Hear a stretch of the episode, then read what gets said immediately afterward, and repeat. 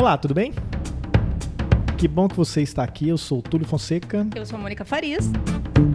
Então, nesse programa você vai ver que fracassou a tentativa de desautorizar a prática do fisioterapeuta especialista em quiropraxia. E também foi publicada a resolução que trata da terapia ocupacional em contextos escolares. E vai ver que a Justiça notificou prefeituras para cumprimento da legislação federal que trata das 30 horas para concursos públicos. Sejam bem-vindos ao Físio ITO em Movimento. Tudo o que rola na fisioterapia e na terapia ocupacional em um só podcast.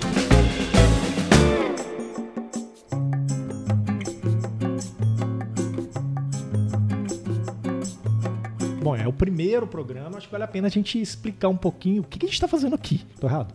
Não, tá certo. Ah, o pessoal aí fora não tem ideia, mas acontece muita coisa que movimenta ou movimentam as profissões. É, e o podcast nasce é, da expansão do programa Resumo da Semana, que foi criado no começo do ano passado, passou por uma série de, de mudanças, mas que tem tido uma boa repercussão dos profissionais. Então, a gente passa a trazer notícias do Resumo da Semana para dentro do podcast e discutir um pouco mais o que acontece cada um. E é legal, porque todo o conteúdo do Resumo da Semana, a gente pinça os principais e traz esse debate para o áudio. Era um meio que a gente ainda não tinha explorado e que o pessoal estava sentindo sentindo falta e estava cobrando alguma coisa que eles pudessem ouvir em qualquer lugar sem ter a necessidade de parar para olhar um vídeo. Agora, acho que tem uma coisa que a gente precisa deixar muito claro: as opiniões e as discussões que são feitas aqui são todas dentro da estrutura Crefito, mas não necessariamente são opiniões do Crefito. Certo.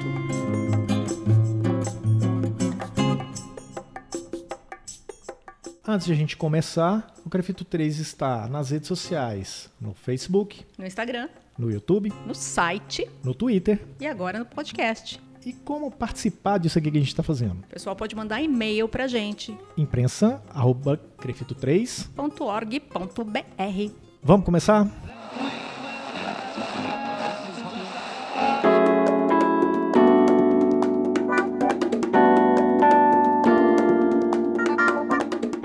Túlio, a gente começa por onde?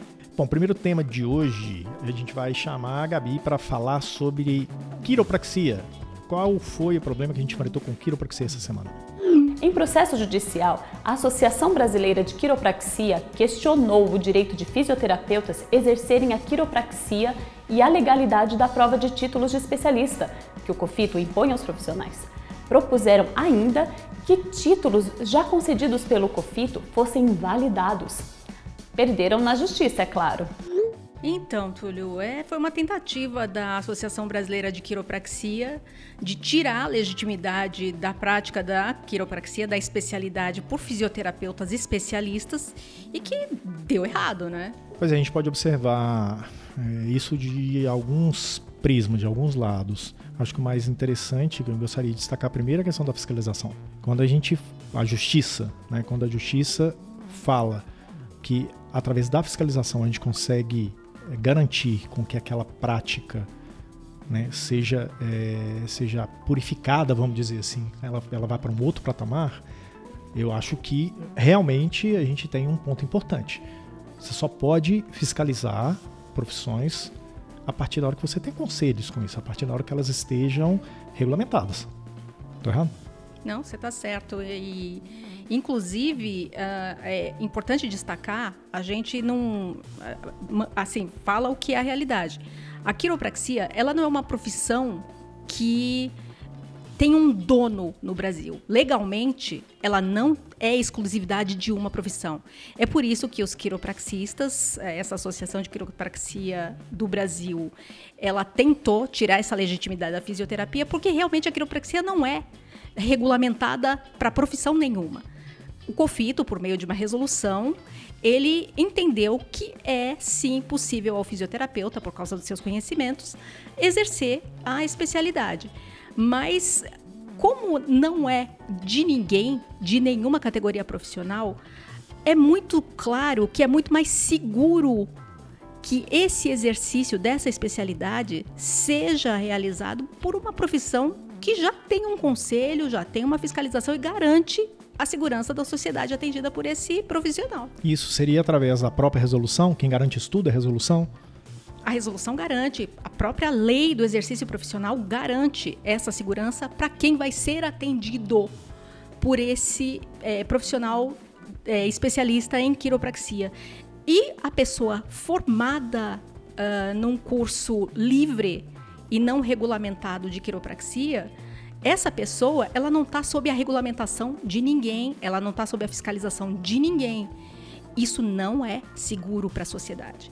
Eu acredito que uh, a justiça, quando deu esse entendimento, teve esse entendimento em relação à legitimidade da especialidade em quiropraxia, ela levou isso em consideração. É muito mais seguro o atendimento por um profissional que é fiscalizado do que um que não tem fiscalização nenhuma. Sim, então acho que tem uma coisa que a gente precisa, como é o primeiro programa, a gente pode resgatar algumas coisas que até então a gente nunca falou. É o primeiro programa. Então vamos lá, a gente tem sempre algum tipo de crítica com relação ao que os conselhos fazem. Seja o federal, que muita gente infelizmente ainda não conhece, muitos profissionais não conhecem, ou seja o regional, que é o que eles têm uh, relacionamento mais direto, mais constante né? Pelo menos uma vez a cada ano que eles lembram a partir da hora do pagamento da anuidade. Então a gente tem uma história que é, a partir da hora que você tem um conselho que, que tem o poder, que tem a, a, a legitimidade para fazer a fiscalização, e essa fiscalização entende-se, né? precisa ser entendido que é uma fiscalização em prol é uma fiscalização em prol da população, para que a população né, tenha um serviço de mais, mais qualidade, de melhor qualidade, né, de prestado de maneira mais, mais segura, eu acho que aí a coisa começa a entender, é? a coisa começa a funcionar. Né. Os conselhos estão aqui exatamente para isso. Então, a partir da hora que a justiça agora fala, calma lá, quem está querendo acabar ou deslegitimizar justamente o que tem de mais forte nisso, que é, é o poder de fazer a fiscalização e de impedir que maus profissionais consigam seguir fazendo, prestando mal, né, um mau atendimento e um mau serviço. Agora, uh, tem mais uma coisa que eu quero falar da quiropraxia. Eu posso falar agora? Dos projetos de lei? vou pensar. Hã? Ah. não, porque se a gente, é, assim, não está sendo um, um, bom momento para uh, quem busca a regulamentação da quiropraxia como uma profissão à parte, como uma prática à parte da fisioterapia. Uh, ano passado, a gente publicou diversas vezes, acompanhou a questão por meio da Comissão de Assuntos Parlamentares do COFITO, a briga da Associação Brasileira de Quiropraxia para regulamentar a profissão. Ok, né? É legítimo buscar essa, essa regulamentação. Mas ó, o Conselho Federal ele se opõe e os conselhos regionais também, justamente pela questão de não existir um órgão que vai fiscalizar essa prática. E é, eles contavam até 31 de dezembro de 2018 com dois projetos de lei tramitando no Congresso Nacional, um na Câmara dos Deputados e outro no Senado. E quando é, encerrou a legislatura dos deputados e senadores que estavam responsáveis por esses dois projetos de lei, o, os dois projetos de lei morreram com eles. Ah, um parênteses. É, quando você está falando 31 de janeiro deste ano, ou seja, acabou agora.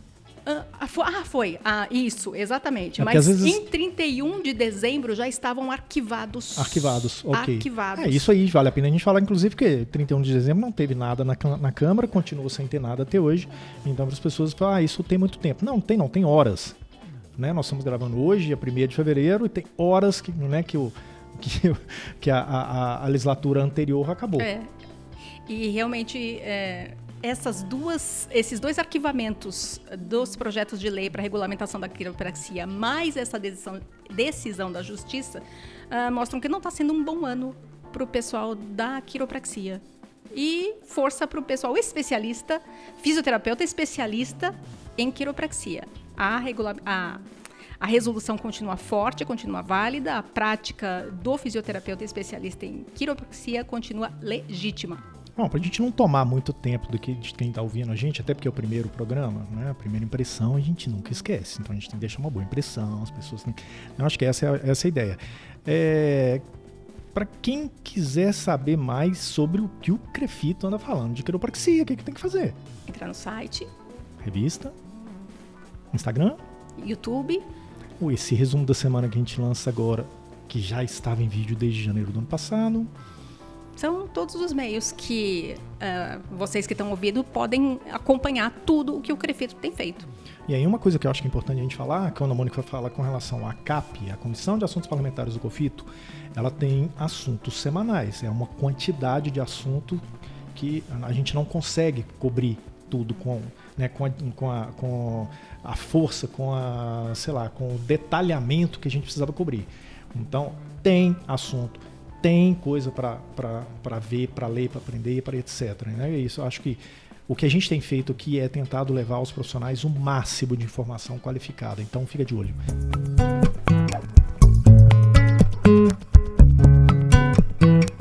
Vamos para o segundo? Vamos Gabi? Pro próximo. Ao final de 2018, foi concluída e aprovada a resolução que trata da especialidade da terapia ocupacional no contexto escolar.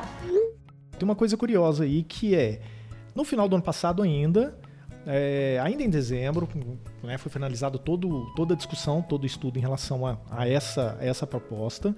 E o COFIT aprovou a resolução, então, no final de dezembro, é, ainda do ano passado.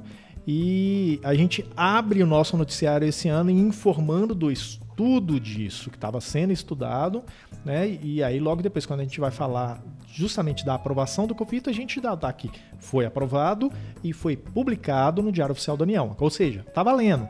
Né? E aí, o que está valendo? O que está valendo é o reconhecimento do TO fazendo aquilo que ele faz de melhor. Ele vai atuar no contexto escolar e tirando ou puxando, é uma outra forma de falar também, desses estudantes sejam com necessidades especiais, sejam dos estudantes sem necessidades especiais, o que ele tiver de melhor. Isso eu aprendi com a TO. Eu gosto muito da terapia ocupacional, tenho um, uma certa estima pela profissão, é, porque eu ouvi uma vez de uma TO que a terapia ocupacional ela puxa, ela traz, ela busca aquilo que ele tem, que, que a pessoa e no caso a criança, ela tem de melhor, ela tem o que ela tem de são.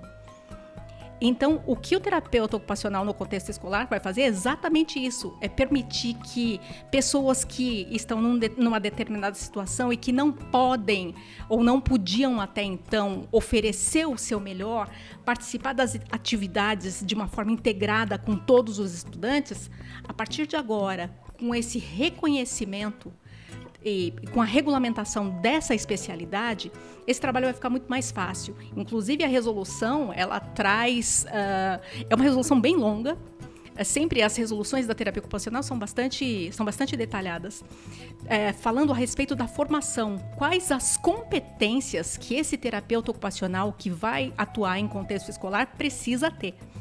E é claro, né, também falando das atividades instrumentais de vida diária ou as atividades de vida diária, que isso é muito do domínio da terapia ocupacional. Essa regulamentação da especialidade, essa resolução que regulamenta o TO no contexto hospitalar, ela era muito esperada e veio em boa hora. É, eu acho que é interessante que é, muita gente pode, quem não, tá, não atua na área, alguns profissionais, algumas pessoas podem chegar e perguntar, tá, mas qual é o exemplo que a gente tem disso? E aí, a gente tem um exemplo que foi, é, foi bem explorado agora na revista 5, né, do Crefito. Quem não está recebendo a revista, gente, atualiza direitinho né, o seu endereço, que você passa a receber normal e tal. E tá com o endereço atualizado, não tem problema. Manda pra gente, a gente manda para vocês. Mas o fato é que tem uma, uma entrevista legal dentro dessa revista 5 que mostra um exemplo de terapeutas ocupacionais de Catanduva. Né? Então, assim, é o exemplo vindo de cidades pequenas do interior. Isso é muito interessante. A gente foi lá, descobriu o que, é que elas fizeram, elas realmente estão mudando a, né, o, o, processo, estão mudando, estão mudando a realidade das pessoas, né? E, e fazendo com que a, a atuação do profissional da terapia ocupacional realmente faça a diferença.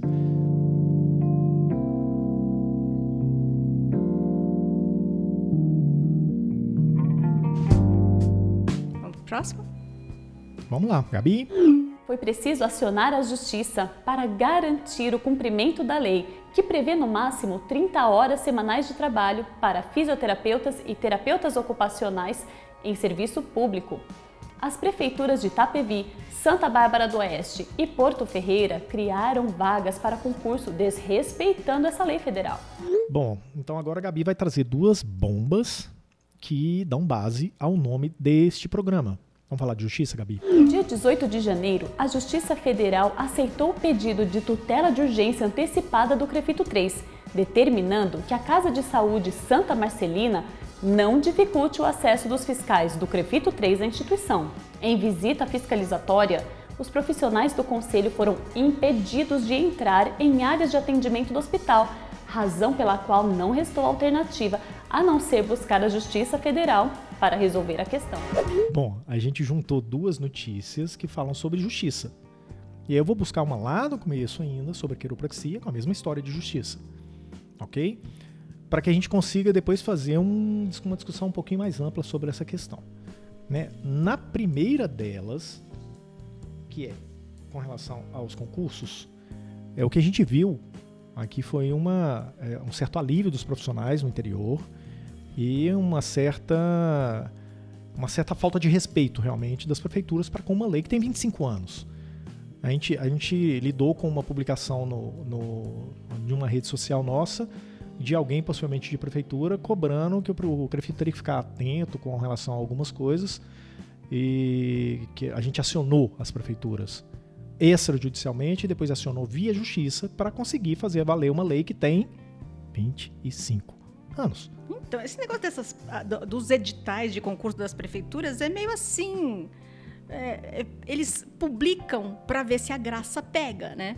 Geralmente o que acontece nos editais de várias prefeituras de São Paulo, do resto do Brasil a gente não sabe, mas talvez a, seja a mesma coisa. Publicam lá o edital, fisioterapeuta, terapeuta, terapeuta ocupacional, carga horária 40 horas, 44 horas que eu já vi. E lança, publica e vê o que acontece.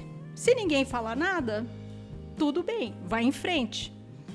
Mas em geral, o que os profissionais têm feito é denunciar. Eles na hora procuram o Crefito e falam: gente, o que, que a gente pode fazer? Isso aqui está errado. Fisioterapia e terapia ocupacional, 30 horas. E é como você falou, a lei tem 25 anos. Não é possível que as secretarias municipais de saúde ignorem essa lei. Ah, mas é possível. E aí eu quero interromper para a gente fazer uma situação. É, o Crefito 3, há, sei lá, um ano e meio, ele voltou a atuar muito forte na seara política. O presidente hoje está na CAP, participa de comissão no Ministério da Saúde, participa de comissão no Conselho Nacional de Saúde, mas é uma coisa que precisa passar da esfera estadual para esferas municipais. O que, que eu quero dizer com isso?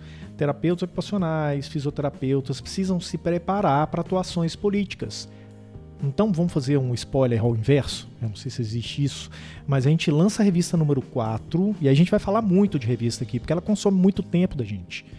Né? Ela realmente dá muito trabalho para a gente produzir e profissionais que participam da revista é, com algum tipo de contribuição, seja numa entrevista, seja numa ideia, seja alguma coisa, eles realmente se dedicam a isso. Então na revista 4, a revista da capa amarela, a gente fala política, modo de usar. É, é, é aquilo, é um convite para que a gente tenha um, né, um corpo de profissionais mais inteirados do que, é que acontece, justamente na esfera que decide a vida de todo mundo. Eu acho que essa é a questão que a gente precisa, precisa colocar. Então, assim, eu faço esse corte para você para a gente né, realmente inserir isso para que as pessoas prestem atenção. Em cada cidade dessa que acontecer, a gente tiver nos, nos próprios é, conselhos municipais de saúde, ocupar vagas nas câmaras municipais, ocupar cadeiras de secretários municipais, seja de saúde, administração, que for, a gente passa a ter isso na lógica do pensamento da administração pública.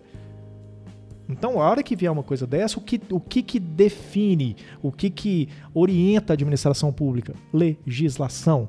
Ao contrário da vida das pessoas, a legislação é o que fala, pode fazer ao seu é, é, caro, caro servidor público. Você pode fazer isso. Não está na lei, não pode fazer, não inventa. Então, acho que essa é a questão.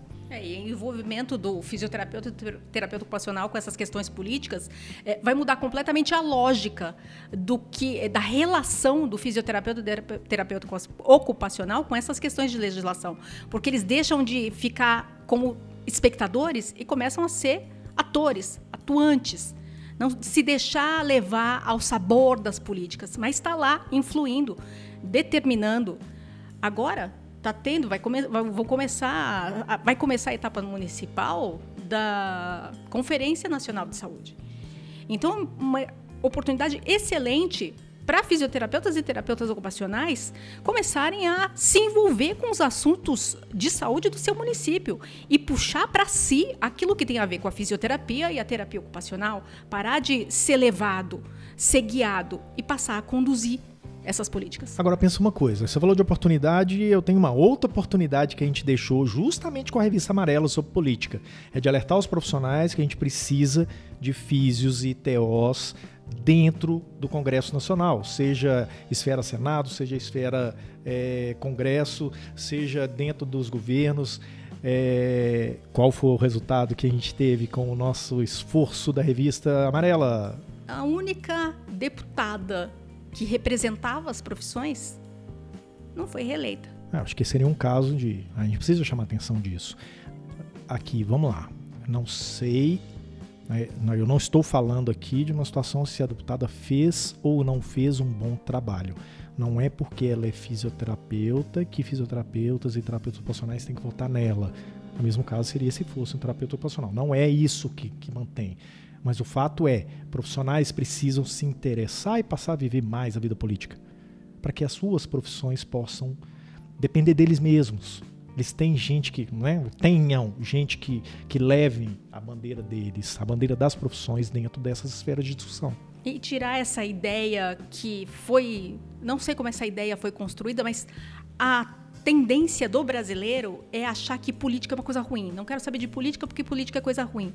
Mas tudo que interessa às profissões é conquistada por meio da política. A política não é uma coisa ruim, é uma coisa da vida.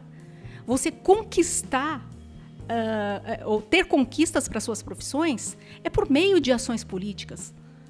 Então, se você não se envolve, você é levado. É como diz da, o lema da. Eu não, eu não, sei se é da cidade de São Paulo ou do estado de São Paulo. Non duco. Não sou conduzido, eu conduzo. E é isso que está faltando para fisioterapia, terapia ocupacional. Conduzir e não ser conduzido. E aí, se a gente for pensar por dentro desse né, a partir deste, deste verbo, conduzir. Vamos passar para a segunda notícia que a gente tem com relação à justiça, que foi dada pela Gabi. Quando a gente vem com a questão do hospital, né, o que acontece? Ao proibir ou ao, ao dificultar a entrada da fiscalização do conselho nas áreas de atendimento, o hospital passa a assinar, a gente passa a assinar um cheque em branco para o hospital. O hospital falou que tá tudo ok, tá tudo ok. Então, em suma, aceitar uma situação dessa significa falar todos os pacientes que estão naquele hospital, de acordo com o próprio hospital, estão bem. Mas eu não fui lá conferir não, porque eu confio no hospital. Então, é uma história que assim, a gente realmente tem que prestar atenção nisso. A gente está aqui para efetivamente ver. E aí a condução deste processo, ela passa a partir da justiça. Quando a gente leva o processo lá à justiça, olha o que, é que está acontecendo aqui. A gente precisava fiscalizar, não estamos dando conta. E a justiça define: ok, Crefito, vocês têm o direito e o dever de fazer isso. Hospital, abra as portas. E o hospital teve que acatar, não tem, não tem outra questão, não tem outra opção ao hospital. Porque isso é uma garantia à segurança do paciente deles. O CREFITO ou qualquer outro conselho de fiscalização, o conselho de medicina, o conselho de enfermagem, o conselho de farmácia, eles precisam entrar na instituição e cada um, dentro das suas atribuições, verificar se os pacientes estão recebendo assistência segura, a melhor assistência possível. Não é perseguir profissional, não é perseguir instituição, é apenas uma garantia de que a segurança do paciente está sendo contemplada. Sim, e aí a gente passa de novo. Acho que isso é uma coisa importante. Você vai entender por que, que eu estou desenhando isso tudo. Porque a gente a está tratando com o que mais importante tem dentro de uma atuação de conselho, que é a população. A defesa da população, a defesa de um trabalho bem feito, de um serviço bem prestado. correto? Sim, é para isso que os conselhos existem. Eles foram criados por lei exatamente para assegurar a melhor assistência à sociedade. E aí a gente passa com ainda com, com, relação a esse ao verbo conduzir. A condução disso foi dada pelo Crefito. O Crefito colocou isso nas costas e foi bater na justiça para resolver isso. E a gente tem alguns outros casos que já que a gente está conseguindo vitórias né, na justiça, o Confito ganha uma primeira vitória lá com relação a Quiro, a gente consegue vitórias com relação às prefeituras, que não foram as primeiras, não serão as últimas. Não, nos últimos 12 anos, se eu não me engano, foram mais de 60 uh, editais que tiveram que uh, reverter a carga horária por interferência do Crefito. E isso é uma descendente, a gente está numa curva de redução, ou seja, parece que eles estão aprendendo, parece que não estão. Só que a gente troca de, de, de gestor municipal a cada quatro anos, gente. E secretários pode ser que troque mais vezes. Então, às vezes, tem um secretário lá que não, a gente dá um jeito. Com lei não tem esse negócio de dar jeito. Com lei é o que está escrito e pronto. E aí eu puxo essa história de novo da condução para a questão de lei, que é, tá, se o Crefito está conseguindo esse monte de coisas com relação à, à, justiça, esse monte de vitórias junto à justiça, aí a gente pode tratar então de coisas trabalhistas? Também tem a ver com lei. E a lei diz que não. O Crefito 3 ou, ou qualquer conselho, na verdade.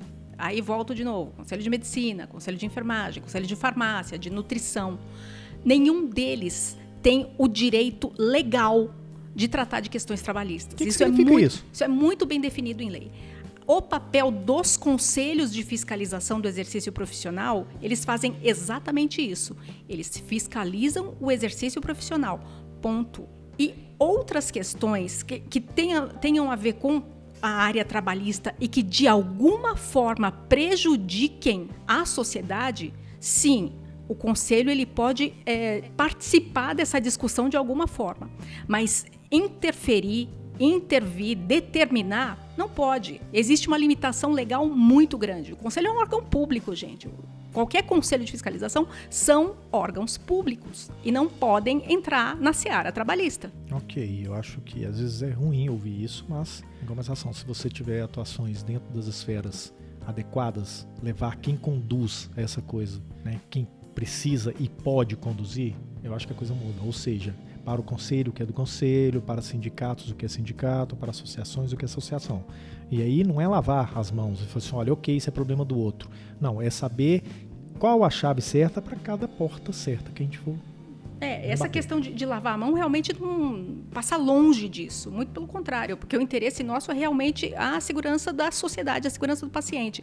E isso você me fez lembrar, a, a gente até tinha comentado um pouquinho antes da gente gravar, que uh, o, o, o Crefito ele participou de uma situação que era trabalhista, ele foi, é, foi provocado, as, as pessoas naturalmente acabam procurando o Crefito porque acaba sendo a referência. O Crefito não podia fazer nada na justiça do trabalho porque uh, o juiz ia dizer, Crefito, fica quietinho, você não pode fazer isso. Mas uh, o Crefito acabou contribuindo com a questão como o amicus, como chama a expressão? Amicus curi, é, na questão do Hospital Leforte, da terceirização, que isso foi em 2018 ou 2017? Setembro de mais. 2017. Setembro de 2017. É, que se desenrolou durante o resto de 2017, quando foi no começo de janeiro, ok, a coisa fechou, a justiça...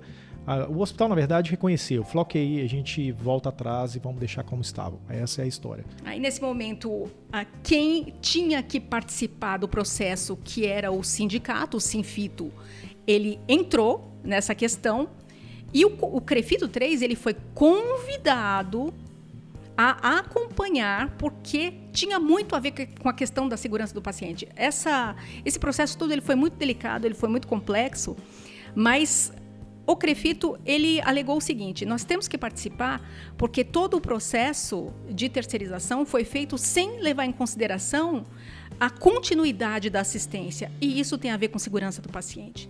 Então, o juiz, a Justiça do Trabalho entendeu que o CREFIDO 3 poderia acompanhar, não fazer nenhuma interferência, mas acompanhar. No CREFIDO 3, a gente vai procurar sempre atuar de forma a deixar isso claro para o profissional. Quando é que pode agir, casos em que a gente agiu e deu certo, e evitar errar para que isso não gere o que chamam de jurisprudência. Em, em alguns casos, a gente age errado, o juiz depois fala assim: olha, puxa para a gente ver históricos sobre esse mesmo caso.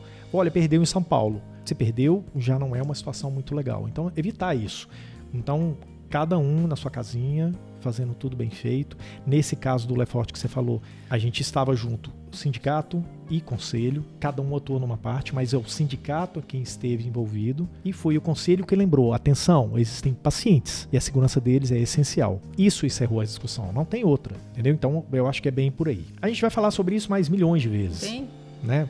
Durante o ano, Porque sempre em acontece. todas. A questão da justiça sempre acontece na vida do Crefito 3, sempre. Podemos encerrar este bloco com essa discussão que a gente fez? Sim.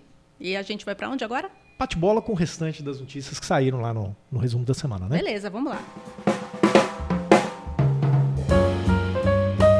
TV da Assembleia Legislativa do Estado de São Paulo debate lei que criou o Dia Estadual do Fisioterapeuta e do Terapeuta Ocupacional. Bom, a gente já tem uma lei nacional, foi sancionada ainda pela presidenta Dilma, e essa lei estabelece o Dia Nacional do Fisioterapeuta e Terapeuta Ocupacional. Através de uma atuação junto da Alesp, a gente conseguiu que o dia 13 também fosse reconhecido no Estado, ou seja, a Assembleia tem agora, anualmente, ela vai se lembrar que o fisioterapeuta e o terapeuta ocupacional fazem parte do calendário estadual. Isso acho que muda muito. Mas então, essa data é, é só para ser festa, para ser comemoração? Qual que é efetivamente o valor dessa data para o fisioterapeuta e para o terapeuta ocupacional? A partir da hora que a gente tem datas nas esferas federal, estadual e municipais falando sobre as profissões, a gente consegue efetivamente criar modos e datas, uma agenda em si de cobrança com quem faz né, é, é, lei no Brasil, com os legisladores. Então acho que isso é importante. E aí no programa a gente vai ver várias outras situações. Foi discutido uma série de coisas que é, é, a, gente, a gente demonstra, ou a gente. Foi discutido uma série de coisas que mostram que nem sempre quem está na mídia sabe o que faz a físio, sabe o que faz a TO. Então a gente passa a discutir isso. Se a gente pensar isso em 600 municípios, muda muito. A gente já está no estado e a gente está no nacional. Então aqui no estado de São Paulo a gente consegue controlar melhor. Em cada cidade melhora mais ainda, porque as pessoas, os profissionais conseguem implantar essas pautas de maneira mais efetiva. Esse programa da TV Alesp vai ao ar no dia 20 de fevereiro, às 22 horas. E para saber como acessar, como sintonizar a TV Alesp na sua cidade, é só entrar no site da TV Alesp. Lá tem todas as cidades que tem o sinal disponível e o canal. Delegado do Crefito 3 participou do programa Roda Viva sobre gerontologia. Doutor Alexandre é, recentemente participou do Roda Viva, da CBN, tem sido chamado para algumas situações importantes para falar das profissões. Alexandre é delegado do Crefito, né? Exatamente. E ele, é, ele fala muito bem com relação à gerontologia. A especialidade é essa que é recente no Crefito, que é pauta da nossa última revista do, do, do, do Crefito, tanto na TO quanto na Físio, e que assim é, é, é uma área de futuro.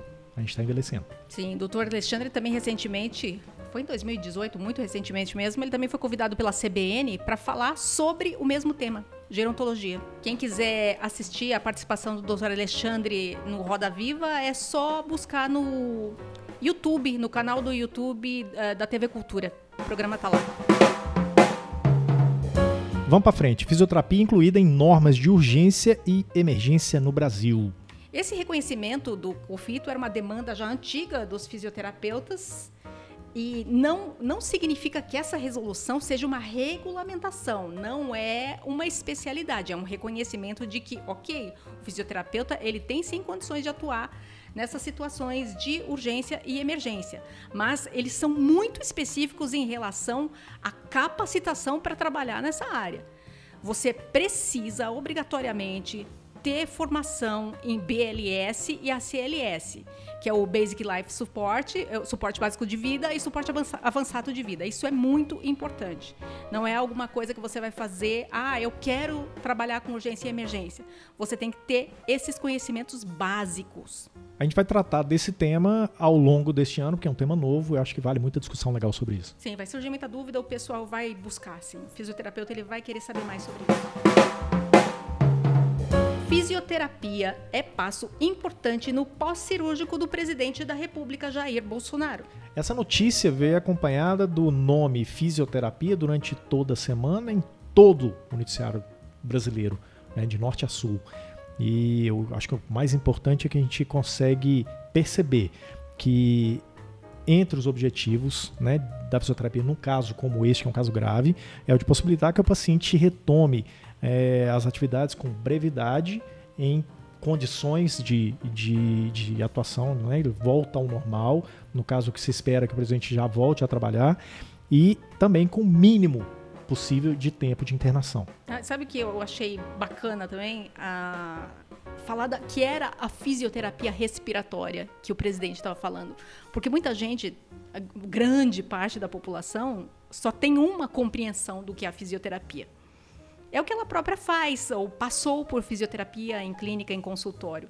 É, na gravação, eu estava presente a gravação do, da TV Alesp, do programa em que participou o doutor Adriano, vice-presidente, e a jornalista ficou muito surpresa quando se falou em, em fisioterapia respiratória. Então, foi muito interessante para levar para a sociedade, no noticiário nacional, a existência da fisioterapia respiratória. Muito bom. Vamos pro próximo? A gente estreia um quadro agora, nesse resumo da semana, que é o Você Viu. Você viu?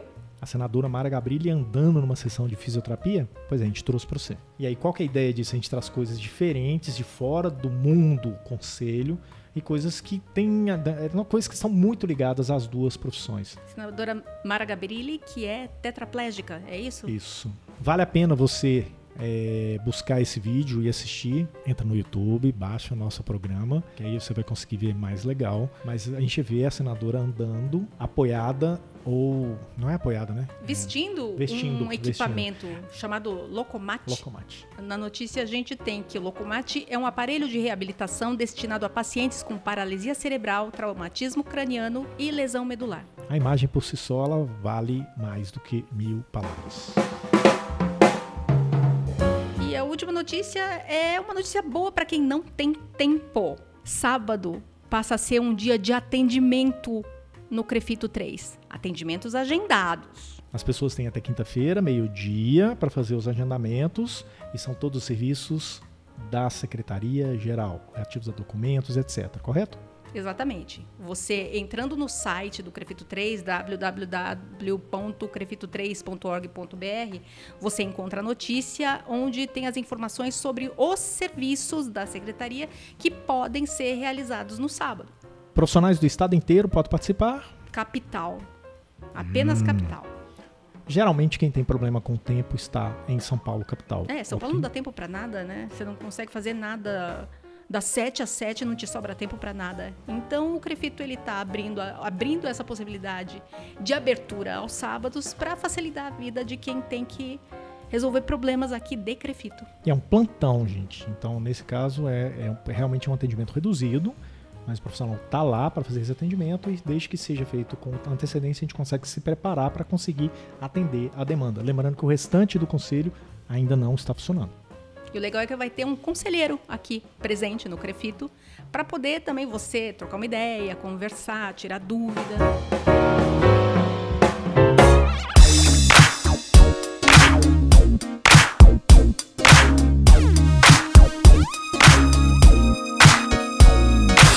Acho que já deu, né, Mônica? Já sim, a gente cobriu as principais notícias, já deu sim. Ah, ok. E qualquer coisa as pessoas ficam de olho. A gente tá no YouTube. No Instagram. No Facebook. No site. E a gente chega de vez em quando pelo WhatsApp também. Às vezes sim. e por e-mail. Ok? Então a gente agradece a todo mundo que está ouvindo a gente. Né? É uma experiência, é a primeira experiência que a gente está tendo com este programa. Eu espero que tenha atendido as suas expectativas. Eu sou Túlio Fonseca, gerente de comunicação do Crefito 3. Eu sou Mônica Farias, sou assessora de imprensa do Crefito 3. Nas intervenções de áudio, a gente tem a Gabriela Moreto, que é a jornalista que apresenta o resumo da semana. E na produção de áudio a gente teve o Rodrigo Cavalheiro. Até a próxima. Até a próxima. Semana que vem.